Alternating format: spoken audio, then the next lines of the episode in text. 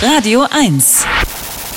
Die Profis. Als Teenager war ich mal auf einer Jugendfreizeit in Holland und da haben wir im Speisesaal, der verglast war, äh, haben wir immer draußen beim Essen merkwürdigerweise zwei Hunde gesehen, die miteinander kopuliert haben. So als 14-Jährige ist das dann schon aufregend. Das Besondere an der Stelle war, dass die Hunde miteinander Oralsex gemacht haben. Sowas hatte ich vorher auch noch nie gesehen, aber es hat sich eingeprägt. Irgendwann war ich auch mal, wo war das denn? Auf den Seychellen und habe zwei Riesenschildkröten beim Kopulieren beobachtet, die einen enormen Krach machen dabei. Nicht nur, weil die Panzer ja aufeinander rumschrubben. Das heißt also, die Tierwelt ist einigermaßen schamlos. Draußen, wenn die losvögelt, dann kann es schon sehr laut werden. Bei uns Menschen ist das relativ wenig untersucht, denn auch Wissenschaftler gucken den Menschen nicht so gern ins Schlafzimmer rein. Und das hat sich jetzt jemand zunutze gemacht, ein, wenn ich es richtig sehe, schwedischer Forscher der schwedischen Lund University, der hat 34 Stunden Audiosex sich angehört, um rauszufinden, wie klingen Menschen beim Geschlechtsverkehr. Und diese Studie angeschaut hat sich für uns jemand ja, der solche Studien immer mit einem kritischen Auge auch betrachtet. Er ist Mitglied des Komitees des IG Nobelpreises für kuriose wissenschaftliche Forschungen, Vorsitzender der Deutschen Dracula-Gesellschaft und der bekannteste Kriminalbiologe der Welt. Dr.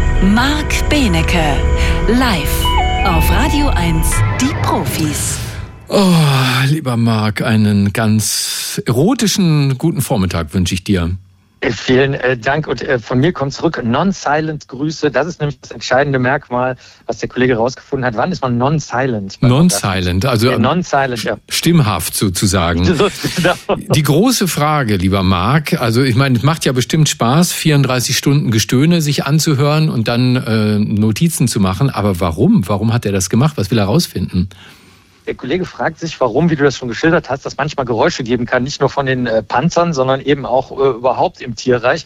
Denn äh, es wäre doch vielleicht sinnvoller, keine Geräusche zu machen, sagt er, weil es, äh, die, die, der Herzschlag wird erhöht auf 160 äh, Beats pro Minute, also Schläge pro Minute. Man verbraucht 100 Kilokalorien pro äh, Geschlechtsverkehr ungefähr. Und dann wäre es ja gut, Luft zu holen, anstatt Geräusche zu machen. So leitet er das ganz sachlich her. Ähm, es gibt dazu Überlegungen, dass es vielleicht gut wäre, auch zwischendurch mal die Luftröhre zu verschließen, weil dann der Druck in der Lunge, oh, jetzt kommt direkt Druck in meine Lunge. Entschuldigung, ja. wir, haben hier keine, wir haben hier keine Hustentaste. Mhm. Dass, der, ähm, dass der Druck in der Lunge dadurch erhöht werden könnte. Aber ähm, das, das gab nicht so super viel Sinn, nur um die Lunge zu stabilisieren, zu stöhnen. Dann gab es eine Studie von 2015 von der Benha University in Ägypten, die gibt's aber, glaube ich, schon gar nicht mehr.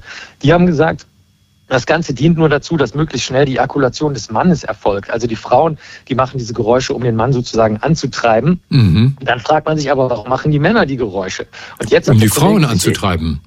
Ja, genau. Aber warum treiben die sich gegenseitig an? Man könnte sich auch Zeit lassen. Hm. Also irgendwie stimmte das alles nicht. Also hat er sich 25.000 Silben rausgeholt aus diesen 34 Stunden Sexgeräuschen und hat dann mal geschaut, welche Geräusche das sind und in welcher äh, Qualität sie vorliegen und hat eine U-förmige Kurve festgestellt. Am Anfang gibt es viele Geräusche und dann werden es noch mehr Geräusche und am Ende nimmt es wieder ab kommen nochmal äh, ganz besondere Geräusche. Und diese Geräusche kann man jetzt für sehr viele Zwecke nutzen, zum Beispiel um zu unterscheiden, ob es sich um einen gefakten Orgasmus oder einen echten Orgasmus handelt. Das ist nämlich genau das Schwierige bei der Orgasm Sound Library, wo auch die Hörerinnen und Hörer ihre Orgasmen hochladen können. Das, das hast du, das, komm, Marc, komm, also das hast du dir jetzt ausgedacht. Orgasm Sound Library. Es gibt eine, eine Soundbibliothek für Orgasmen.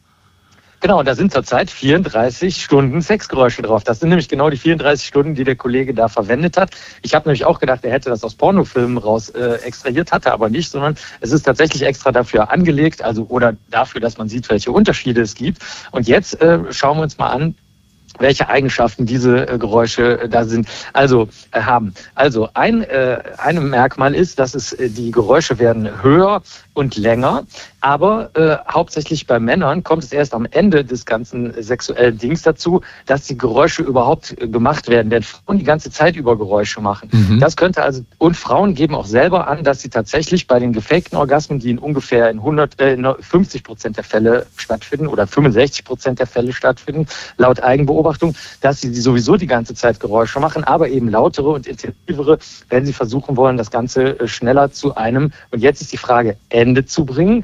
Oder dazu, dass es Spaß macht. Und der Kollege, der sich die ganzen Geräusche angehört hat, ist eben der Überzeugung, es geht gar nicht in erster Linie darum, etwas vorzutäuschen, sondern es geht darum, sich gegenseitig Mitteilungen zu machen, also Signale zu geben, ob es einem Spaß macht oder ob es einem nicht Spaß macht. Und das wiederum sagt er, hat gar nichts mit Sex zu tun, sondern damit, dass Menschen sich sowieso diese Mitteilungen machen, zum Beispiel auch, ob das Essen schmeckt oder so. Und das Ganze sei also in Wirklichkeit nur eine ganz normale zwischenmenschliche Kommunikation, um sich abzustimmen und mitzuteilen, ob es schön ist oder ob es nicht schön ist. Nicht mehr und nicht weniger. Fantastisch. Jetzt habe ich aber bei dir gelernt, die Ergebnisse der Studie deuten darauf hin, dass ein Orgasmus durch sich steigernde Ausrufe akustisch erkennbar ist und man könne auch erkennen, ob einer falsch ist oder nicht. Marc, ich mache dir einen Vorschlag. Wir entwickeln eine App, die genau das macht. Sie detektiert nämlich, äh, kann unterscheiden zwischen falschen und echten Orgasmen. Wir entwickeln diese App und werden reich. Was hältst du davon? Finde ich sehr, sehr gut. Und die Frequenzen, die wir da einspeichern müssen, wären dann für Männer beispielsweise 218 Hertz. Das ist die echte Orgasmusfrequenz bei Männern und 386 Hertz bei Frauen. Nur was machen wir mit dem ganzen Geld? Das wird dann die App haben. Neue, neue Studien in Auftrag geben. Mehr Sex haben und neue Studien in Auftrag geben. Vielen Dank, lieber Marc. Schönes Wochenende. Ciao, ciao. ciao. Das war Dr. Marc Benecke, live auf Radio 1. Die Profis.